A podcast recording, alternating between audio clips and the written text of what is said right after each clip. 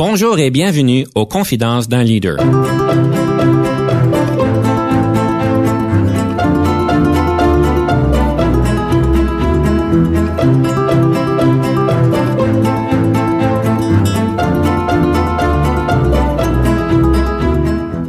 Denis Lévesque, coach en leadership. Nous avons donc l'honneur et le privilège de recevoir en studio des leaders qui ont marqué leur communauté afin d'apprendre de leur expérience et de s'inspirer de leur sagesse.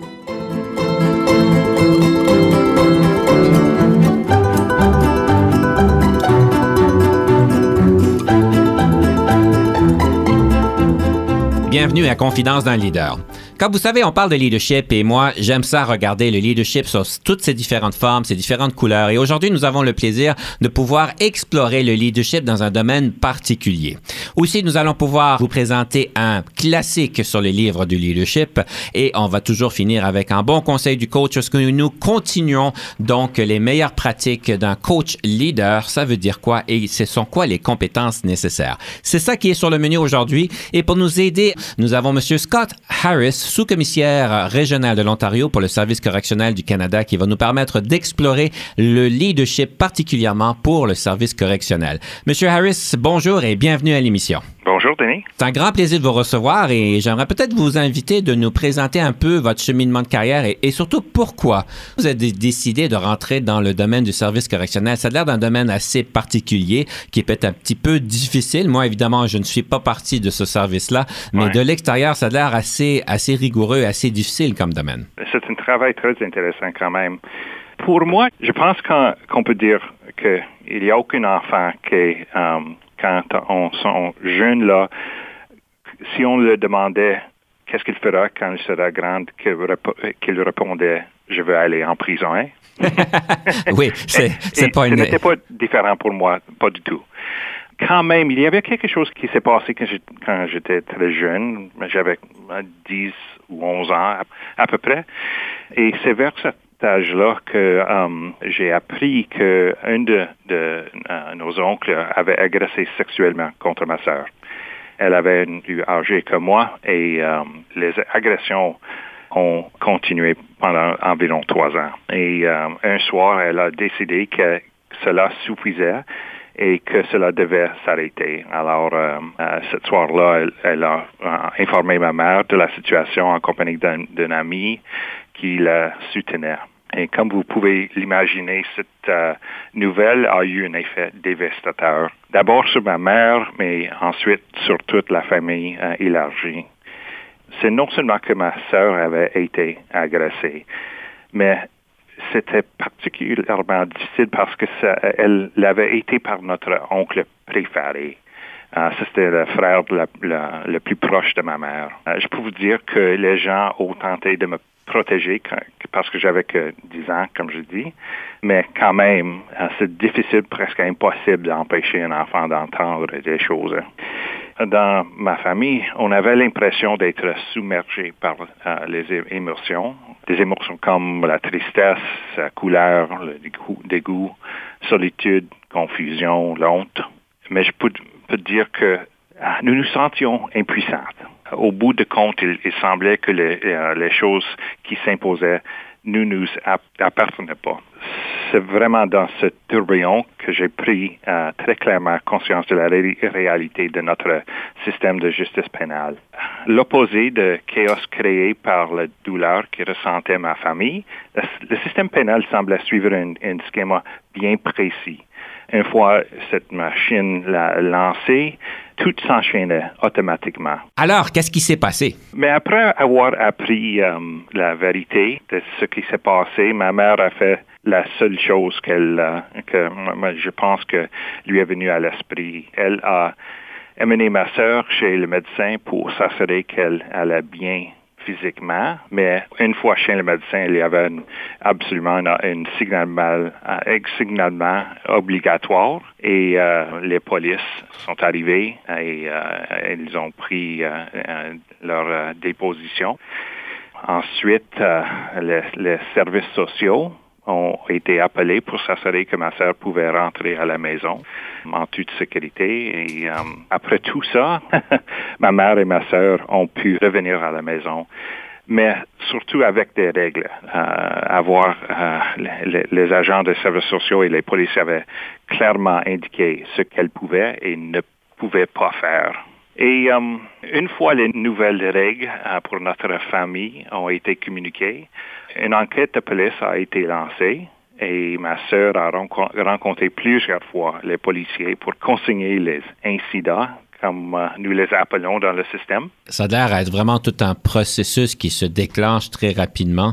Qu'est-ce qui est arrivé avec votre oncle après ça? Pour lui, mon oncle a été inculpé et euh, libéré sous caution. Et euh, cela a déclenché euh, l'inévitable processus en justice. Et après ce qui semblait être des années de, faux départs et de promesses, son processus a eu lieu. Au final, mon oncle a été condamné et a purgé sa peine pendant les fins de semaine. C'était particulièrement étrange pour nous autres parce que mon oncle n'a jamais nié les agressions et a voulu en assumer la responsabilité dès le début. Mais enfin, euh, de compte, le système de justice pénale s'est plus ou moins euh, félicité. Une autre affaire avait été classée.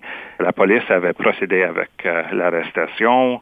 Le procureur de la couronne avait obtenu une condamnation. La défense avait obtenu une sentence acceptable pour mon oncle. Le service correctionnel avait eu un délinquant à gérer qui a purgé sa peine sans récidive et les médias avaient fait leur grosse titre, tout était bien, qui finissait bien pour le système de la justice pénale. Mais je peux vous dire que c'était loin d'être le cas pour ma famille. Pendant tout ce temps, personne ne nous jamais demandé ce dont nous avons, avions besoin ou ce que nous voulions. Finalement, j'ai réalisé que nous étions bien peu pris en compte dans le processus et je me contenterai de dire que le processus de justice pénale n'a rien à faire qui puisse rendre les choses meilleures pour nous autres. Monsieur Harris, moi, je, je peux en fait comprendre parce que on voit ça des fois où est-ce qu'il y a tout un processus qui rentre en jeu. Je sais que ma fille, elle s'est faite frapper quand elle était plus jeune uh-huh. euh, par un, quelqu'un qui c'était un hit and run, comme on appelle. Et on a dû passer à travers tout un processus légal et on comprend que ça a une validité, ça a une importance mais il semblerait que des fois, simplement regarder la personne dans les yeux et, et d'exprimer certaines émotions, peut-être permettre à l'autre personne de s'excuser. Je ne sais pas s'il aurait voulu s'excuser, mais ça manquait complètement de ce côté-là. En fait. Mais c'est une histoire bien personnelle que vous nous partagez. C'est vraiment quelque chose de très personnel. Je, pourrais continuer à rencontrer les histoires personnelles de ma, famille. Je parle de cette histoire à cause euh, de ce qu'elle a semé à ce moment-là dans ma vie. Cette histoire me fait le même effet aujourd'hui qu'à l'époque.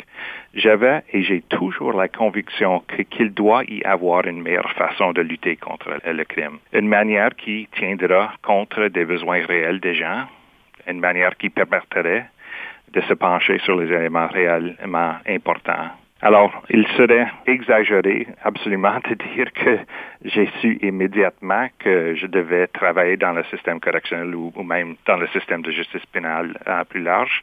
Mais cela a fait naître quelque chose qui a guidé ma vie professionnelle depuis.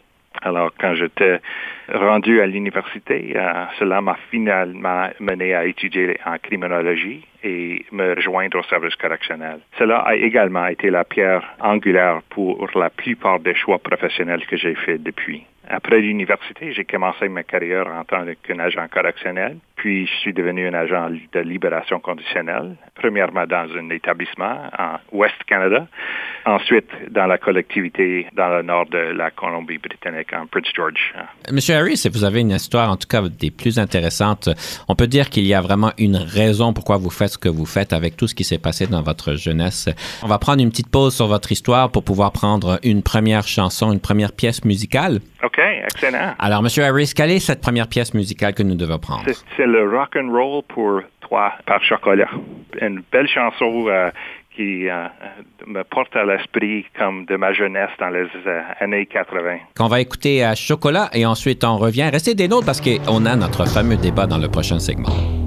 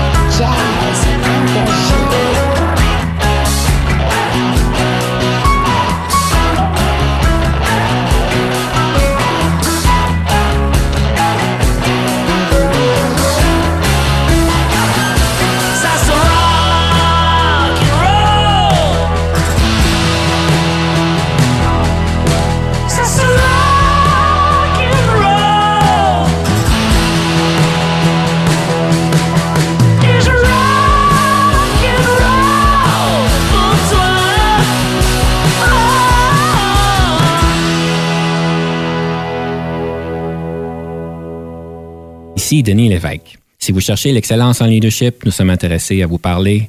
Venez nous visiter à solutionoptigestion.ca.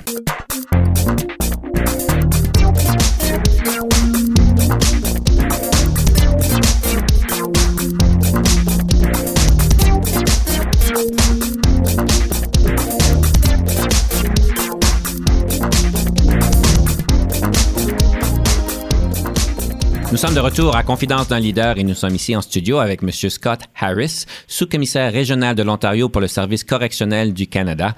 Et M. Harris, vous nous avez partagé vraiment une histoire euh, personnelle qui nous, nous fait comprendre pourquoi vous êtes si motivé et en fait si passionné par ce domaine-là.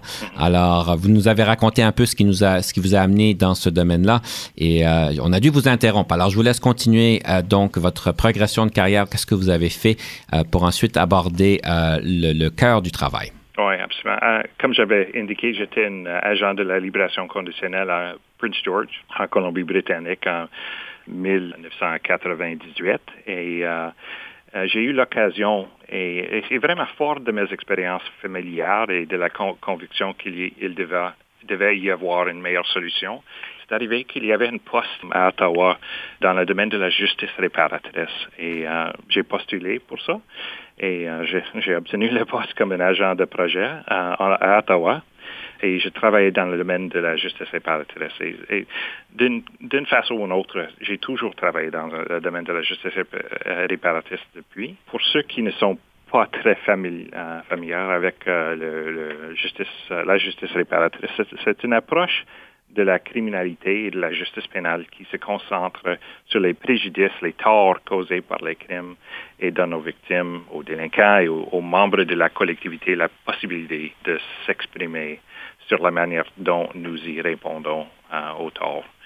C'est un euh, modèle de justice euh, plus courante qui vient de l'esprit de la plupart des gens. On parle souvent de la médiation entre les victimes et les délinquants quand on parle de la justice séparatrice. Quand vous dites la manière dont nous y répondons, est-ce que c'est le système lui-même ou est-ce que c'est, euh, entre guillemets, les criminels? Les deux. C'est quelque chose qui peut arriver au port du service, euh, du système, euh, mais souvent ça arrive avec des, des, gens pendant le processus de la justice pénale. D'accord. Au sein du service correctionnel, surtout au niveau fédéral, c'est quelque chose qui arrive pendant la période quand quelqu'un est incarcéré ou, peut-être sous la libération conditionnelle. Alors, c'est dans ce domaine-là que je travaille, surtout pendant les années entre 1998 jusqu'à 2007. J'étais premièrement, comme j'avais dit, un, agent de projet. Et ensuite, euh, je suis devenu le directeur de la justice séparatrice. Et euh, ça, c'est euh, mon rôle de directeur m'a permis de faire mes premières armes en tant que leader. Et ensuite, en 2007, euh, j'ai été nommé comme directeur général de l'engagement des citoyens et en 2010, euh, sous-commissaire adjoint associé pour les opérations et programmes correctionnels. En 2013, j'ai été nommé au poste commissaire adjoint de communication et engagement. Et ensuite, en 2016, je suis euh, sous-commissaire régional, premièrement dans le Canada Atlantique et, euh, euh, et maintenant j'assume le poste en Ontario. Monsieur Harris, quand on parle de service correctionnel, c'est un petit peu difficile. C'est quoi que ça fait? On pense souvent juste à une prison. C'est quoi exactement? Bien sûr, il y a des prisons, mais il y a aussi toutes, euh, les choses euh, associées avec euh, la réintégration, la réinsertion des, délinquants dans la collectivité pendant leur, leur, sentence. Alors, travailler au service correctionnel du Canada, c'est assurément un travail difficile. Il faut trouver un équilibre entre ses responsabilités en matière de détention, c'est-à-dire la création d'un environnement carcéral sûr, et euh, la préparation des personnes à réintégrer la collectivité en tant que citoyens respectueux de la loi. Alors nous avons affaire à des individus très complexes, je peux dire, euh, des, personnes ayant des antécédents très difficiles et certaines ayant des euh, attitudes très criminalisées, d'autres ayant vécu des expériences horribles de violence, d'autres encore ayant des problèmes de santé mentale et beaucoup n'aient que peu ou pas de soutien prosocial venant de la collectivité. Alors, euh, notre euh, personnel doit constamment, dans son, son milieu de travail, être vigilant pour s'assurer sa sécurité, tout en cherchant comment constamment à faire une différence constructive dans la vie des personnes sous notre responsabilité. M. Harris a l'air d'un travail vraiment complexe, compliqué, qui demande beaucoup. Euh, j'apprécie bien ce que vous dites. En fait, j'aimerais pouvoir, à ce point-ci, peut-être continuer la conversation sur la question de notre fameux débat, euh, juste pour pouvoir arriver à ce segment-là. Est-ce que vous êtes prêt pour le débat, M. Harris? OK, on va essayer.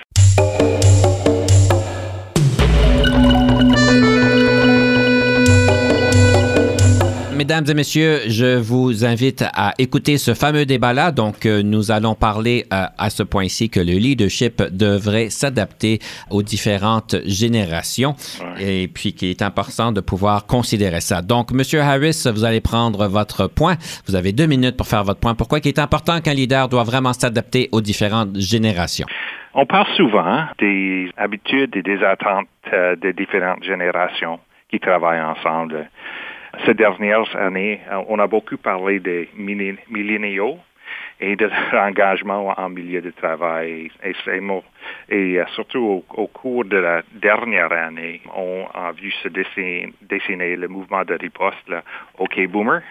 et, um, de part et d'autre, il y a beaucoup de stéréotypes, mais il y a aussi beaucoup de points de divergence très importants.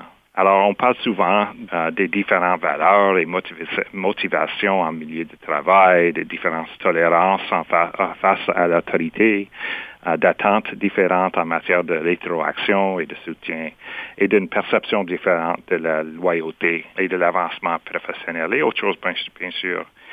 Et il serait vraiment facile de prétendre que les, leaders doivent adopter des approches différentes pour les milléniaux, les boomers, les Generation X, les générations Z, les éco-boomers, tous les, cadres de personnes qui, euh, avec, euh, avec lesquels nous, nous, travaillons. Mais selon moi, je pense que nous devons nous concentrer sur les éléments propres à chaque personne pour ensuite mobiliser cette dernière d'une façon qui est au un sens à ses yeux. Alors, euh, qu'est-ce que cela signifie? Pour moi, je crois que tous les gens veulent accomplir un travail significatif et être respectés. Euh, les gens doivent être payés, équitablement pour leur travail et les gens veulent un sentiment d'appartenance à une collectivité dans leur euh, milieu de travail. Et certainement, les gens veulent une, liberté d'action, l'espace de faire leur travail avec euh, euh, leur propre euh, autorité. Vous nous dites qu'il est important de pouvoir s'adapter et de répondre principalement aux besoins des personnes. Comme individu, pas comme membre d'une génération. Exactement. Alors moi, je vais, euh, je vais simplement dire qu'en fait, euh, les concepts des différentes générations sont importants pour les leaders de bien comprendre.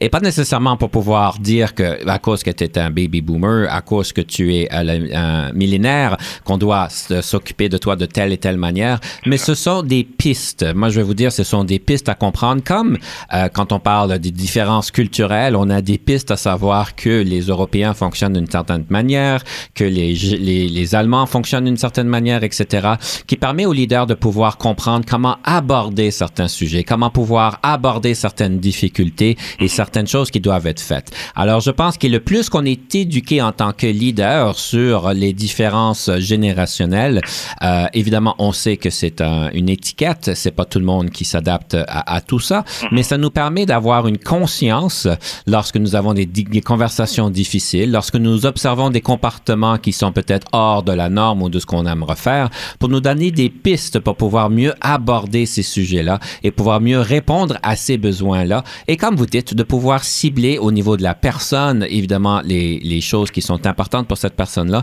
mais pour accélérer ce processus-là, pour voir qu'est-ce qui est important pour cette personne-là, en utilisant donc ces pistes-là euh, pour nous permettre d'être plus rapide. Alors, je trouve que c'est important d'être bien éduqué et, comme vous dites, peut-être de ne pas étiqueter mais je dirais que c'est vraiment le début d'une conversation avec cet employé. Il faut qu'on évite les stéréotypes en général. Hein.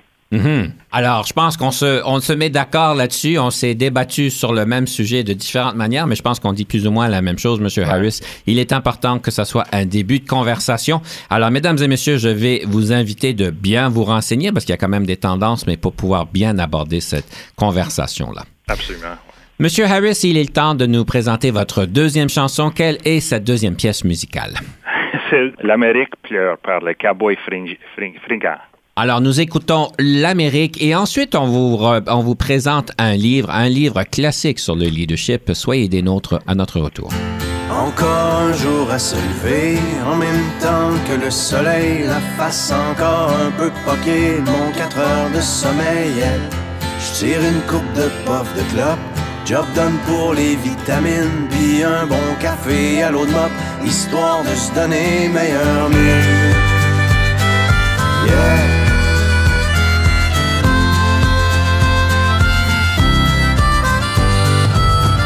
Je prends le Florida Turnpike et demain soir je t'aime mon mani Non trucker c'est pas vraiment une Klondike mais tu vois du pays yeah. Surtout ça te fait réaliser que derrière les beaux paysages y a tellement d'inégalités et de souffrance sur les visages La question que je me pose tout le temps mais comment font tous ces gens pour croire encore en la vie dans cette hypocrisie?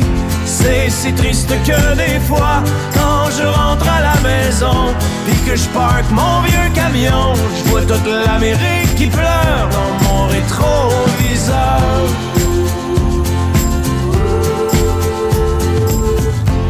Je traîne dans ma remorque tous les excès de mon époque, la surabondance surgelée, shootée, suremballée, yeah. Pendant que les vœux pieux passent dans le beurre, que notre insouciance est repue, c'est dans le fond des containers que pourront pourrir les surplus. La question que je me pose tout le temps, mais que feront nos enfants quand il ne restera rien que des ruines et la faim? C'est si triste que des fois, quand je rentre à la maison, puis que je parque mon vieux camion, je vois toute l'Amérique qui pleure dans mon rétroviseur.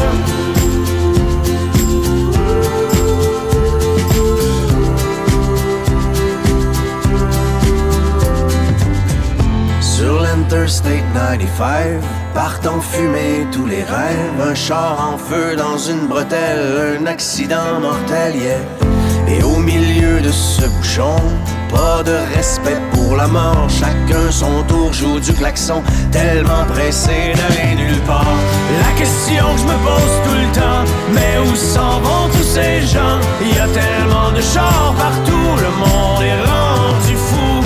C'est si triste que des fois, quand maison, et que je parque mon vieux camion, je vois toute l'Amérique qui pleure dans mon rétroviseur.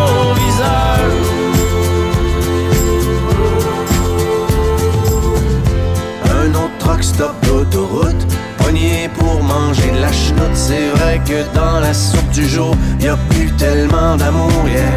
On a tué la chaleur humaine Avec le service à la chaîne À la télé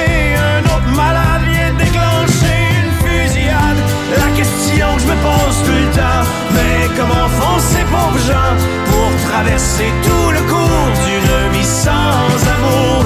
C'est si triste que des fois Quand je rentre à la maison Et que je parque mon vieux camion Je vois toute l'Amérique qui pleure. Dans mon rétroviseur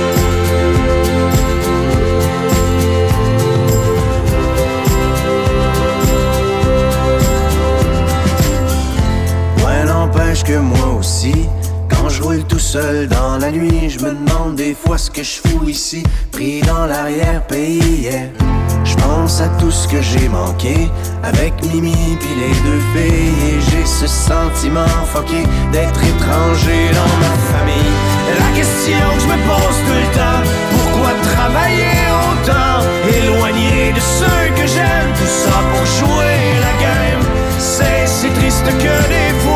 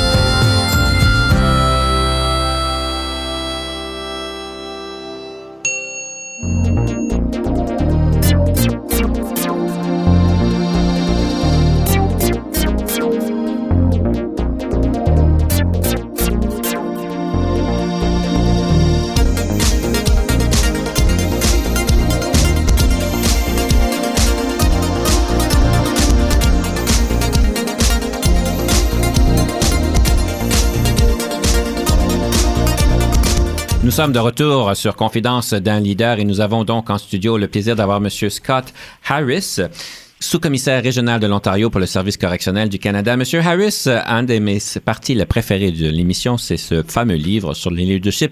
On en apprend toujours sur la sagesse des autres et euh, j'aimerais peut-être vous inviter de nous partager c'est quoi un livre qui vous a marqué et pourquoi qu'il vous a marqué? Un des livres de leadership que j'ai euh, euh, relu récemment, c'est le One Minute Manager, le, Manager Minute par Ken Blanchard. Mm-hmm. Et absolument, c'est un livre que j'ai lu quand j'ai vraiment dans les, euh, premières années de ma, de ma formation comme leader, mais je l'ai relu il y a euh, un mois maintenant parce que c'est vraiment un, livre de, base euh, sur des principes très fondamentaux pour le, le, leadership. C'est un excellent livre, que vous soyez un leader débutant ou un leader expérimenté.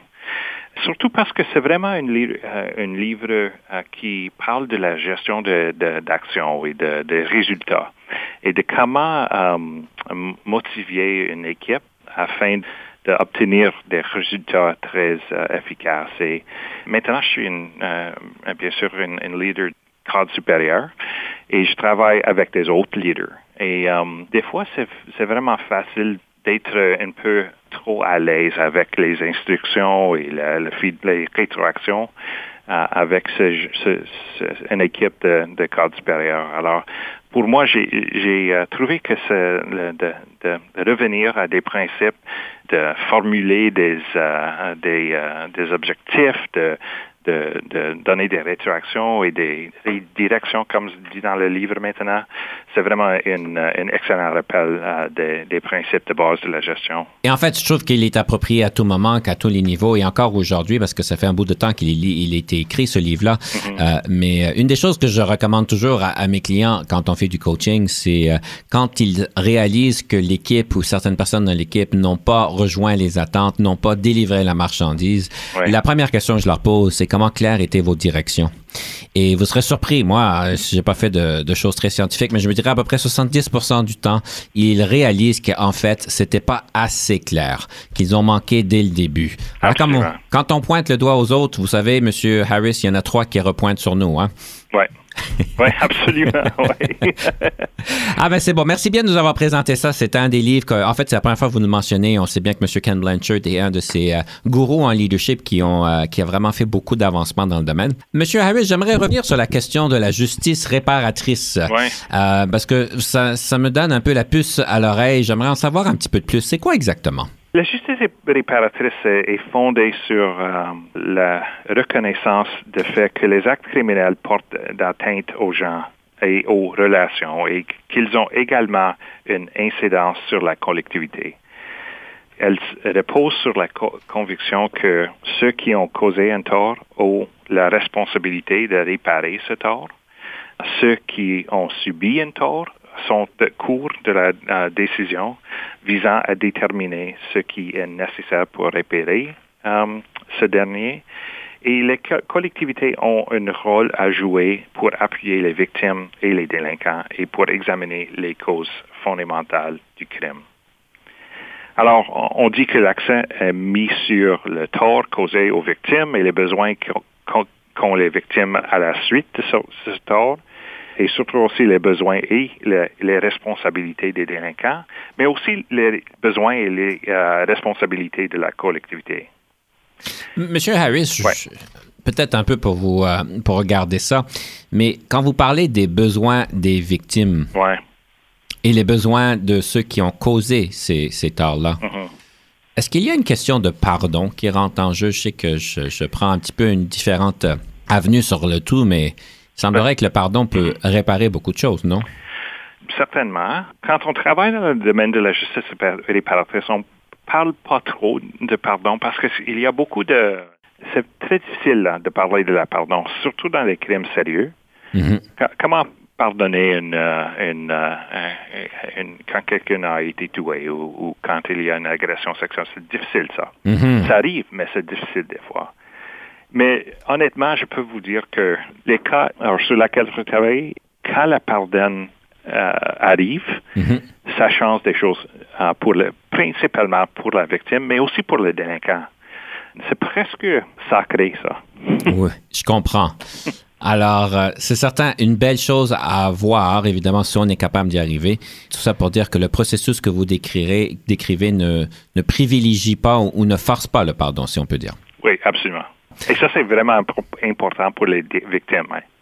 Oui, tout à fait. Ouais. Alors, Monsieur Harris, euh, il est temps pour notre rafale. Alors, je vous rappelle, j'ai trois minutes. Je vous pose une tonne de questions, OK, je vais, je vais essayer, je vais essayer de les répondre.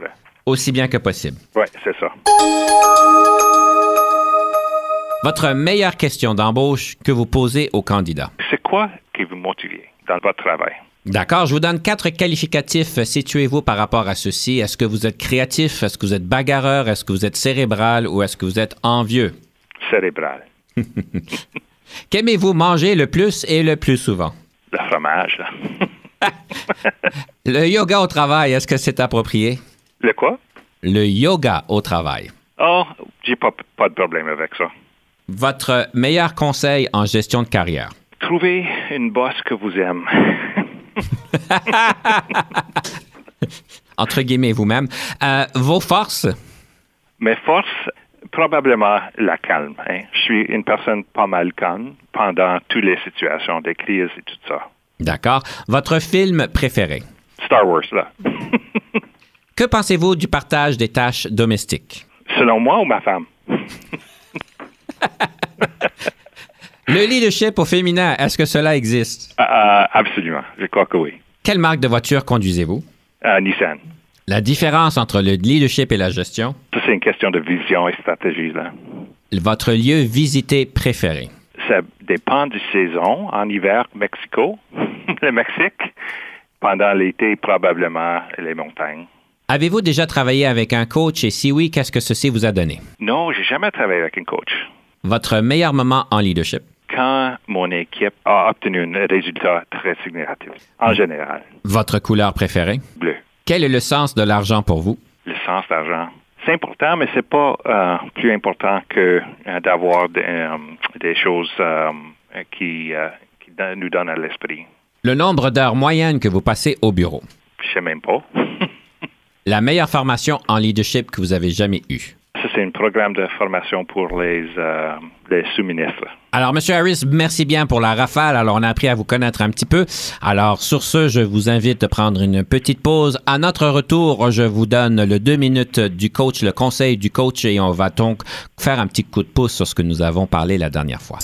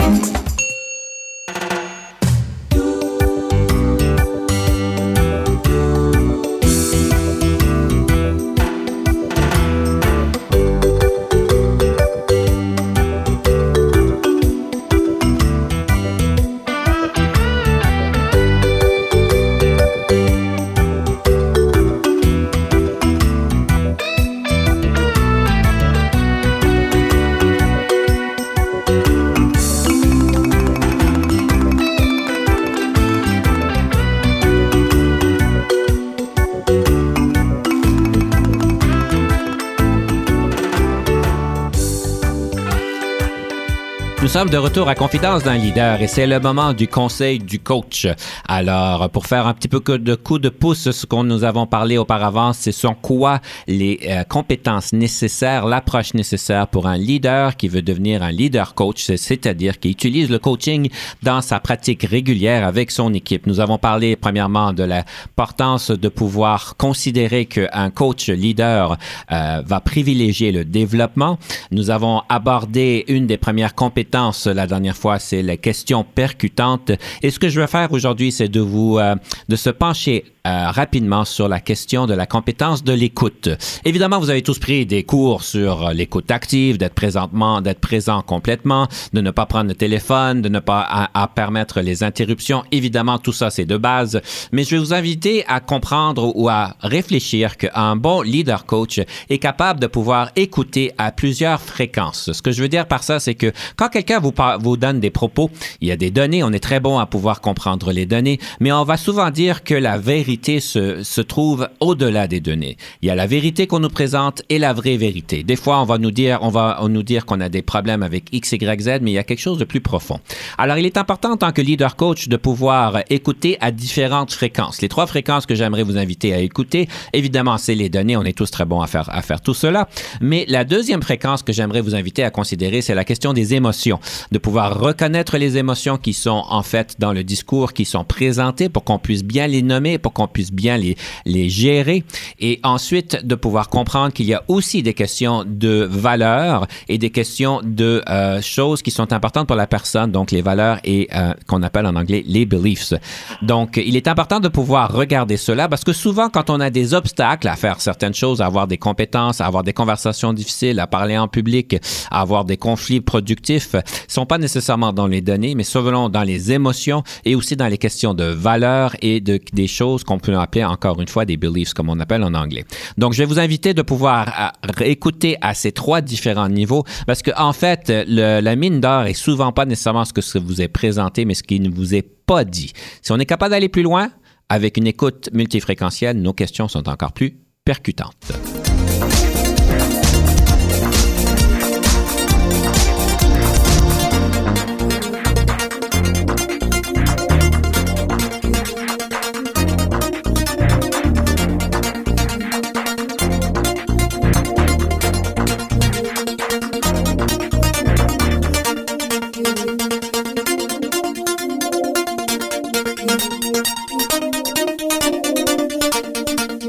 Monsieur Harris, votre réaction sur l'écoute multifréquentielle? Absolument. Et on a parlé de la justice séparatrice et je dirais que ce serait absolument une, une, force nécessaire dans le travail de la justice séparatrice. Il faut entendre non seulement les mots, mais les émotions et les valeurs. On dit souvent qu'il faut écouter non seulement pour écouter, mais pour comprendre qu'est-ce qui arrive avec l'autre personne. Et ça, ça nous demande de vraiment écouter à plusieurs niveaux aussi. Absolument. Parfait. Monsieur Harris, j'aimerais revenir un petit peu sur, en fait, le livre que vous avez parlé de Monsieur Blanchard, d'avoir des équipes qui obtiennent des résultats. Ouais. C'est quoi votre ingrédient magique pour la création d'une équipe qui collabore afin d'obtenir des résultats? C'est quoi l'ingrédient magique que vous ah. utilisez? Selon moi, l'ingrédient clé pour s'assurer la collaboration au sein d'une équipe et d'achever des résultats, c'est la confiance en tant que leader, nous instaurons euh, la confiance en étant ouverte et responsable, en permettant les conflits constructifs et en assurant un dialogue respectueux. Un exemple me vient à la tête. Euh, lorsque je dirigeais l'équipe de la justice séparatrice à Ottawa, nous euh, travaillons à faire de notre programme de médiation entre victimes et délinquants un programme national ce qui impliquait de réunir des experts de tout le pays ainsi que des experts gouvernementaux dans divers domaines tels que la protection de la vie privée, euh, les technologies d'information euh, et beaucoup plus, euh, d'autres.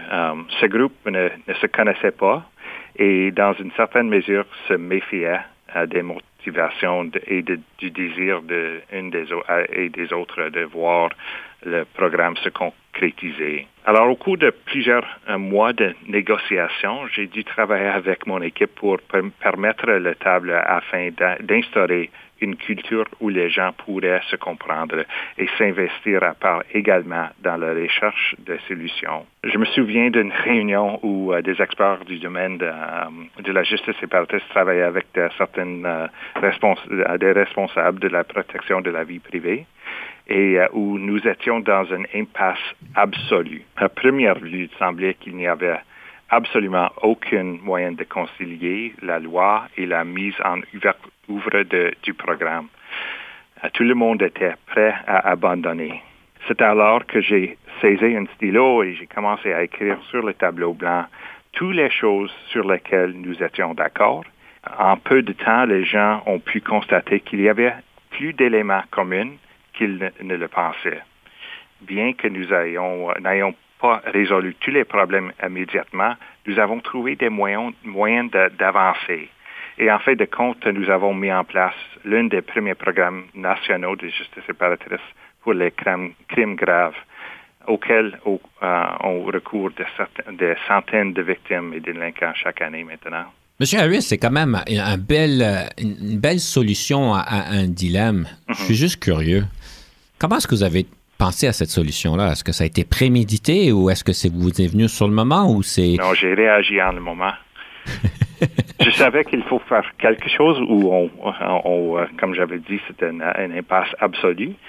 Euh, mais euh, tout le monde était déçu. Et j'ai, comme j'ai dit, j'ai pris le stylo et j'ai, je m'en levé et et on a commencé.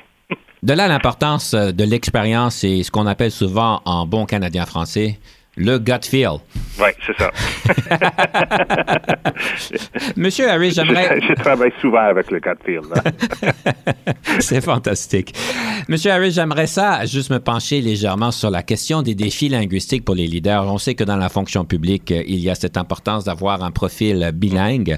Pour les francophones, ça doit être plus facile pour une raison ou une autre, mais euh, j'aimerais vous féliciter parce que vous maîtrisez quand même bien la langue française.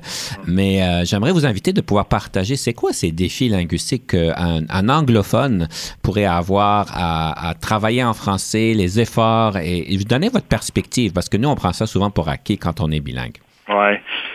Mais c'est évident que c'est toujours difficile d'apprendre et de maintenir une, langue seconde, surtout en tant que leader adulte. Dans le gouvernement, on travaille presque toujours en anglais. Ça, c'est la, la, réalité d'Ottawa et d'autres parts de le travail. Euh, du, service euh, euh, fonction, de fonction publique.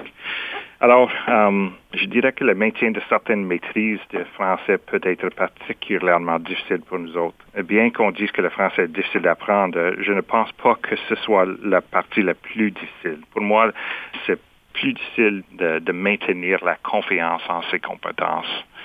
Comme j'avais dit, pour le gouvernement, le choix de, par défaut est, est d'utiliser l'anglais et les gens s'adaptent très vite à cela. Même les francophones parlent en anglais dans le gouvernement souvent. Mm-hmm. Et euh, bien que nous nous enforcions de maintenir un équilibre et de faire en sorte que les gens se sentent libres d'utiliser leur langue de leur choix, je pense que parce que tant de choses se déroulent en anglais, il devient simplement plus facile pour la plupart des gens d'utiliser cette langue.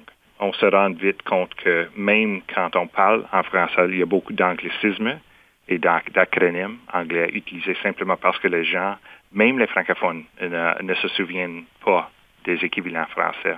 Alors pour les anglophones, ça c'est ça c'est un défi très réel et euh, euh, c'est vraiment euh, comme leader, il faut toujours trouver des occasions de parler en français avec des gens et de maintenir votre français moi, ici, en Ontario, c'est presque toujours en anglais. C'est très rare que j'ai l'occasion de parler en français en Ontario, même s'il y a une, collectivité, un groupe très fort des franco-ontariens, ça n'arrive pas euh, souvent au travail que j'ai l'occasion de parler en, français. Alors, je dois les créer, ces mhm. occasions. En tout cas, j'aime ce que vous soulignez. Et des fois, en tant que francophone, on veut être, euh, on veut bien flexer et on veut s'adapter, mais des fois, on, en tout cas, il me semble qu'on pourrait en parler plus en français et, je vois que vous seriez voulant de pouvoir entretenir une conversation avec nous en français vu que vous faites l'entrevue.